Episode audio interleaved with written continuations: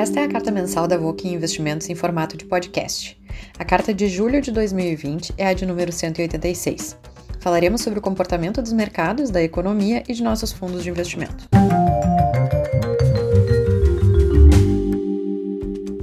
Antes de começar, apresentaremos os resultados dos fundos geridos pela Voking Investimentos em julho. O fundo de ações Voking GBV Concagua teve rentabilidade de 3%, enquanto o Ibovespa rendeu 8,27%. No ano, o Voking GBV Concagua está com rentabilidade de 3,27% contra um Ibovespa de menos 11,01%. O fundo de ações Voking K2 Long Bias teve rentabilidade de 0,15%, enquanto o Ibovespa teve rentabilidade de 8,27%. No ano, o fundo Voking K2 rende 0,24% contra um Ibovespa de menos 11,01%. Já o fundo multimercado Voking Everest teve rentabilidade de 1,73%, enquanto o CDI teve rentabilidade de 0,19%. No ano, o Voking Everest rende 0,87%, enquanto o CDI rende 1,96%.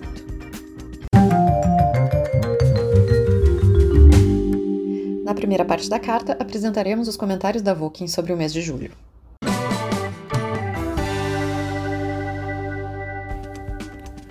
Prezados co-investidores, quem fala é Frederico Von Tobel, referente aos resultados de julho. Em julho, embora tenhamos tido um bom resultado no fundo Volkswagen Everest, que ficou bem acima do CDI, e resultados também positivos nos fundos GBV Aconcagua e K2, Perdemos parte da nossa boa vantagem para o índice Bovespa no ano, embora ainda estejamos melhores em 14,3 pontos percentuais no fundo Aconcagua e 11,2 percentuais no fundo K2. Nós procuramos ser racionais e sempre com perspectiva de longo prazo. No mercado, onde sabemos que a maioria dos investidores são emocionais e com foco no curto prazo. Recentemente observamos que o mercado está influenciado fortemente por investidores de curto prazo que mais parecem especuladores, fazendo ações caras ficarem mais caras e comprando ações por conta de gráficos altistas ou indicações da internet de pretensos entendidos no assunto. Nesse ano, pela primeira vez na história, os investidores pessoas físicas ultrapassaram os investidores institucionais no Bovespa, provavelmente pelo efeito da queda de juros no Brasil e o consequente aumento recorde do número de pessoas físicas operando ações diretamente. Esses investidores novos da bolsa parecem estar seguindo o um movimento do efeito manada, seguindo indicações de terceiros e assim afetando os preços de muitas ações. Isso pode parecer bom no curto prazo, mas pode ter efeitos dolorosos no longo prazo, como conhecemos ao longo da história. Esses investidores estão olhando basicamente só para o retorno sem considerar os riscos envolvidos.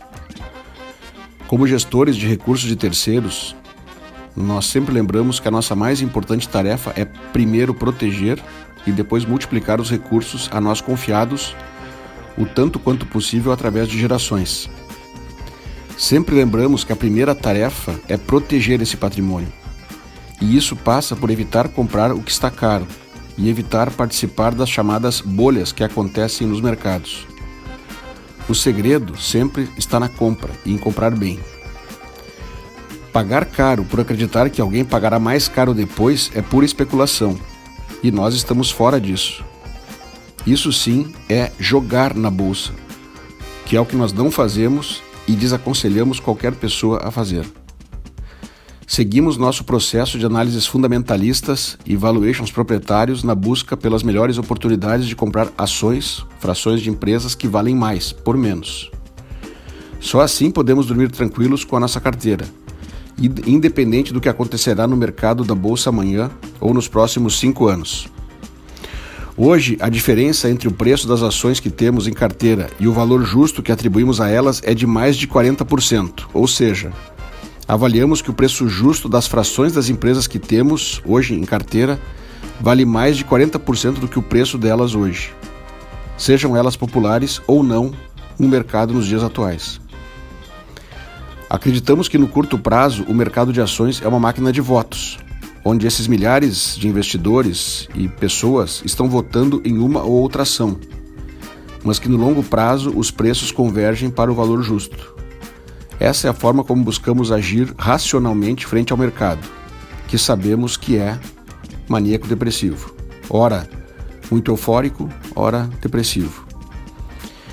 Acreditamos que é pelo trabalho duro de análise, pela racionalidade, por decisões colegiadas dos nossos comitês e pela paciência que temos tido resultados melhores do que a média do mercado ao longo dos anos. E que isso continuará a acontecer, mesmo com meses ao longo do caminho em que ficaremos abaixo da média. Pensamos em nossos investimentos como uma maratona, não como várias corridas de 100 metros rasos. Desejamos um ótimo mês de agosto para todos. Desejamos que o medo com a pandemia diminua e que a economia volte, mundial volte o quanto antes para a sua normalidade. Um abraço e um ótimo mês de agosto para todos.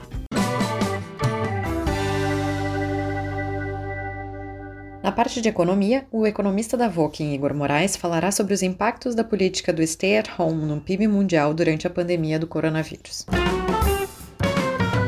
O termo usado no título viralizou o mundo afora durante os últimos meses e uma tentativa de convencer a população a ficar em casa como forma de combater a disseminação do coronavírus. A despeito da eficácia ou não dessa política do ponto de vista da área da saúde, o fato é que a mesma produziu a maior recessão da história em todos os países onde foi adotada e passará a ser conhecida como Stay at Home Recession. Já havia comentado em texto anterior sobre os números negativos do PIB do primeiro trimestre, mas as restrições de circulação, consumo e produção começaram efetivamente apenas na segunda quinzena de março, com raríssimas exceções como a China, cujas medidas ficaram concentradas no primeiro trimestre. Dessa forma, era natural imaginar que os resultados de abril a junho tivessem um sabor mais amargo. E isso está se concretizando, como mostram os dados do PIB do segundo trimestre em relação ao anterior. Estados Unidos com queda de 9,5%, Alemanha menos 10,1% e México menos 17,3%. Só nos Estados Unidos, a crise atual, que ainda não acabou, resultou em 2 trilhões de dólares em riqueza que deixou de ser produzida. Note que isso equivale aproximadamente ao PIB do Brasil em um ano inteiro. Mas isso é a ponta do iceberg, pois representa apenas a realidade de hoje no mundo. Ainda há um passivo crescente a ser pago no futuro, que tem a capacidade de reduzir o crescimento econômico em vários países e potencial de ampliar as desigualdades sociais. Ele é representado pela dívida pública, que aumentou na esteira dos gastos desenfreados do governo no período de três meses. Isso porque, na tentativa de conter o pior, os políticos, por onde existam, abriram as torneiras, emitindo dívida de forma frenética. Tudo embaixo do guarda-chuva da nobre causa de conter o avanço do vírus. Um álibi perfeito que a sociedade continua a provar sem se dar conta da miopia econômica que lhe acomete. Em diversos países, o mercado comprou uma parte dessa dívida. Outra parte, os governos fizeram uso do bondoso Banco Central para entesourar os papéis. Como essa conta é distribuída entre a população ao longo do tempo e não é paga via boleto que chega na sua casa todo mês, seu custo fica imperceptível para a maioria das pessoas. Mas pode ter certeza que você irá pagar, seja na forma de inflação, menos lucro, maior violência ou então agravamento dos problemas sociais. No caso dos Estados Unidos, a dívida pública federal atingiu 107% do PIB em junho de 2020. Era de apenas 64% no ano de 2008. E as estimativas apontam que irá a 113% do PIB nos próximos 10 anos. Um aumento dessa magnitude e velocidade reduz a capacidade futura do governo de enfrentar novas crises e impacta o nível de juros em todos os mercados de títulos públicos e privados no mundo. Portanto, o Brasil não vai passar ileso a esse cenário. Mas o que espanta é a mudança de comportamento da sociedade que, durante décadas, aceitou conviver com a alternância de ciclos de recessão e crescimento, e agora cobra ações pontuais e emergenciais sem se importar com os custos que elas carregam. A materialização disso pode ser vista nos ativos do Banco Central Americano, Federal Reserve, que até 2008 totalizavam 910 bilhões de dólares e rapidamente atingiram os 4,4 trilhões. A justificativa naquele momento também era vendida como sendo nobre enfrentar a crise do subprime. O maior programa de compras de ativos da história mundial parecia ter atingido seu limite até vir o coronavírus e aumentar esse valor para 7 trilhões de dólares. Ou seja, repetimos em poucos meses a mesma política de 12 anos atrás, sem nos importarmos com seus custos de longo prazo. E veja que, mesmo toda essa iniciativa, não evitou a queda histórica do PIB, o desemprego e todas as mazelas que isso traz. Há quem possa alegar que poderia ter sido pior na ausência de uma política fiscal expansionista nos Estados Unidos. Na verdade, essa colocação parte do pressuposto que as medidas de stay at home foram corretas. Do ponto de vista econômico, não foram.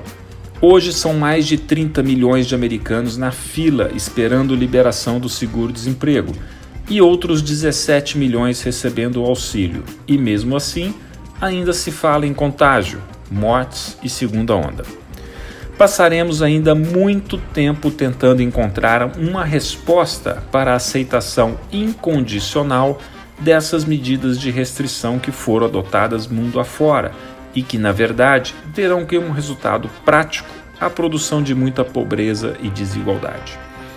E mesmo que isso se provasse eficiente, gastamos toda a munição em apenas um alvo. Vocês já pararam para pensar de onde vamos tirar mais dinheiro para gastar se vier um Covid-20, Covid-21 ou até um Covid-30? Esse foi o quarto mês seguido de alta das ações brasileiras, puxadas por empresas eleitas pelos investidores como vencedoras no período da pandemia. Ouviremos agora os comentários do time de gestão do Volkin GBV Aconcagua e como eles se posicionaram nesse cenário. Em julho, o Voking GBV Aconcagua fechou com um resultado de mais 3%, enquanto o Ibovespa fechou com mais 8,27%. Em julho, tivemos o quarto mês seguido de alta na Bolsa Brasileira, que se recupera de forma rápida da queda acentuada do mês de março e já sobe mais de 60% desde seu ponto mais baixo. Nesse período, como viemos relatando, os estímulos monetários e fiscais no Brasil e no mundo têm feito grande diferença para o retorno dos ativos financeiros. Nesse último mês, tivemos a aprovação de mais um pacote fiscal de 750 bilhões de euros na União Europeia e um segundo pacote fiscal nos Estados Unidos continua sendo discutido no Congresso. Além disso, o BC americano reiterou que usará todas as suas ferramentas no combate aos efeitos do coronavírus, depois de comentar sobre o ritmo mais fraco de recuperação da economia americana. No Brasil, houve o envio de parte da proposta do governo sobre a reforma tributária, que deve se juntar ao pacote que já tramita no Congresso. Esses aspectos suplantaram os atritos entre China e Estados Unidos, que fecharam consulados um no país do outro e ainda o elevado número de mortes por coronavírus tanto no Brasil como nos Estados Unidos. As ações de algumas das empresas consideradas vencedoras nessa crise, como B2W, Magazine Luiza, Via Varejo, VEG, BTG Pactual e B3, tiveram grande contribuição para a performance do Bovespa nesse último mês, gerando quase um terço da alta do índice, mas representando ao redor de 15% dele. São excelentes empresas, porém que consideramos caras, elas foram beneficiadas pelo contexto que estamos vivendo e possivelmente colherão sim benefícios de mudanças estruturais em seus setores, mas acreditamos que grande parte disso já está embutido no preço de suas ações. Preferimos deter então posições de empresas que conhecemos, gostamos e que têm pouca expectativa embutida em seus preços. Um desses setores que estamos posicionados é o de supermercados.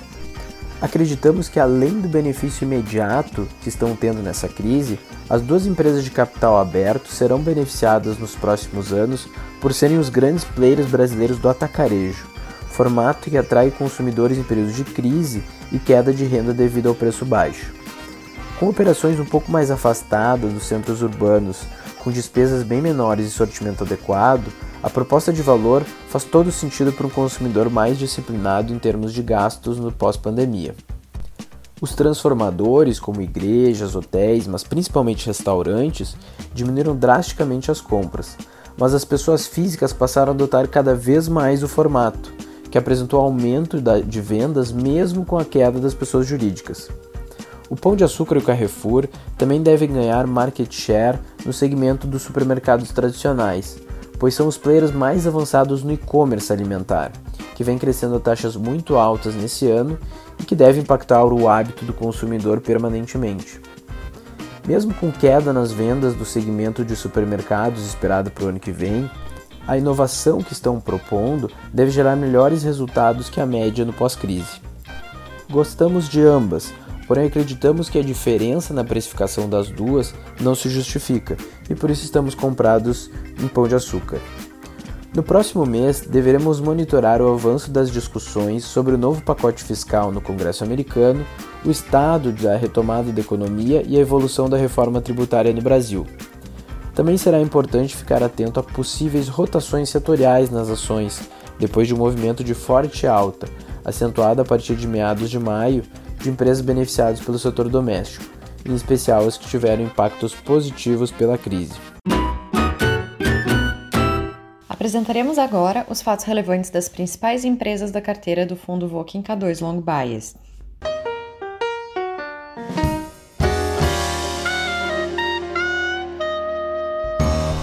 O Pão de Açúcar reportou sua receita bruta consolidada de 22,9 bilhões de reais no segundo trimestre de 2020, aumento de 19,3% se olharmos em termos pro forma, incluindo os valores comparáveis de êxito em 2019 afinal a empresa só começou a ser consolidada efetivamente no final de 2019, e também 61,1% de aumento nas vendas totais.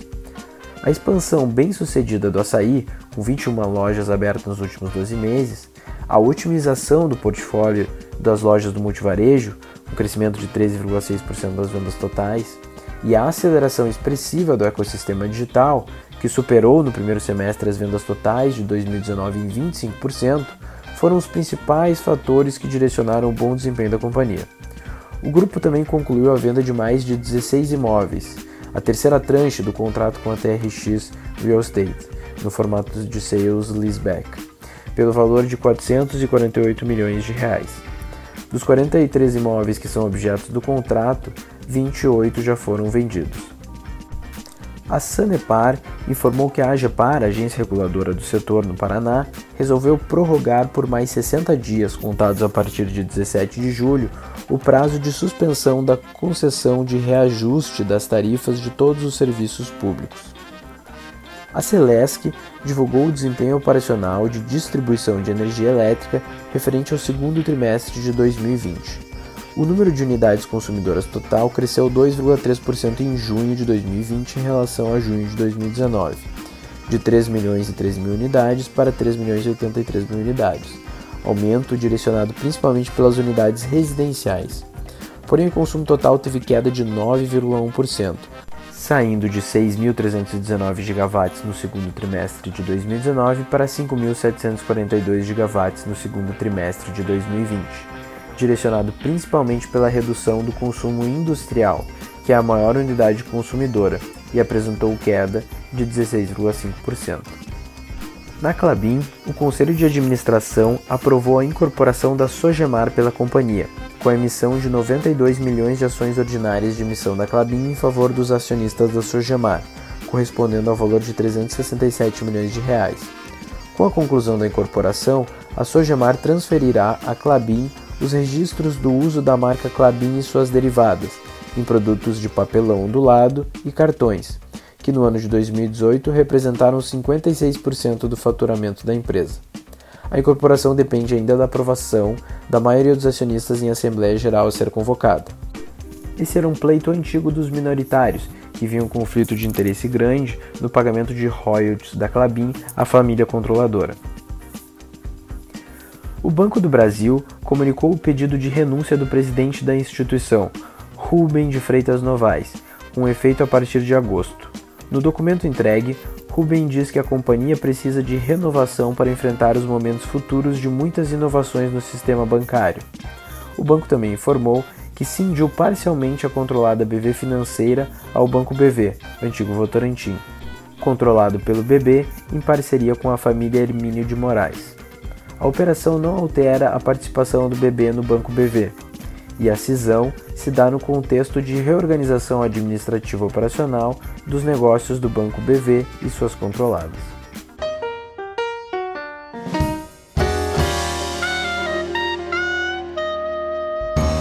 Na última parte de nossa carta, apresentaremos os comentários do Comitê de Gestão de Multimercados sobre o mercado e os fundos investidos pelo Voking Everest.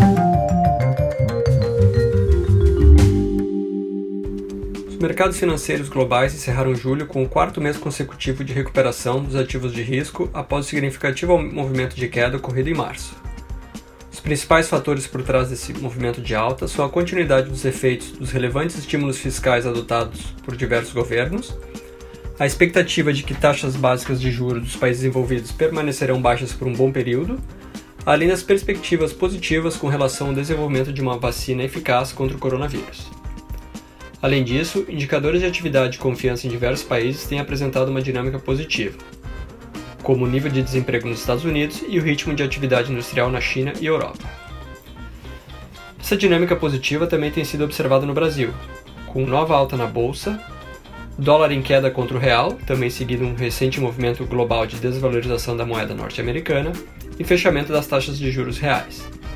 Diversas regiões do país, com destaque para o Sudeste, segue o processo de reabertura gradual e, inclusive, tem impactado em um movimento de revisão para melhor nas expectativas de queda projetada para o PIB anual.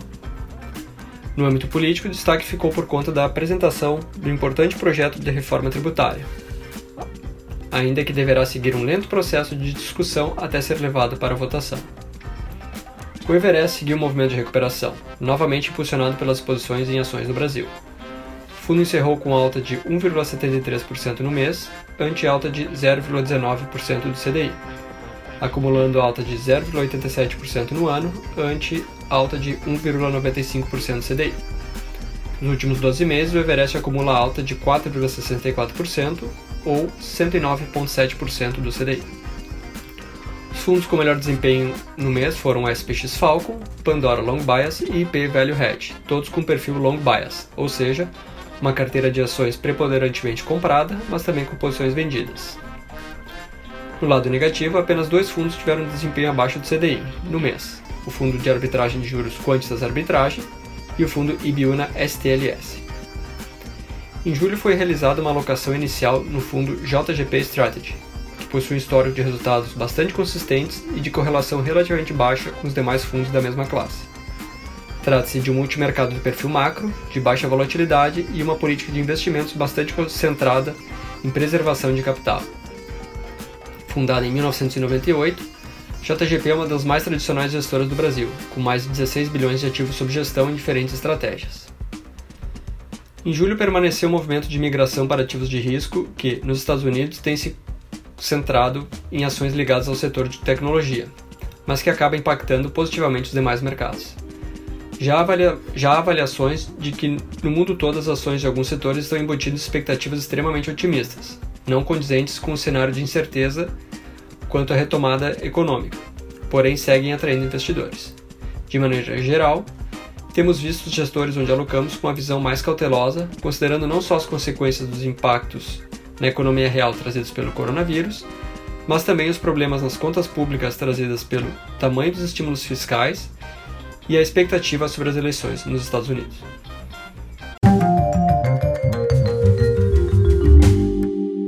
Encerramos aqui o podcast de julho. Obrigado pela confiança e até o próximo mês.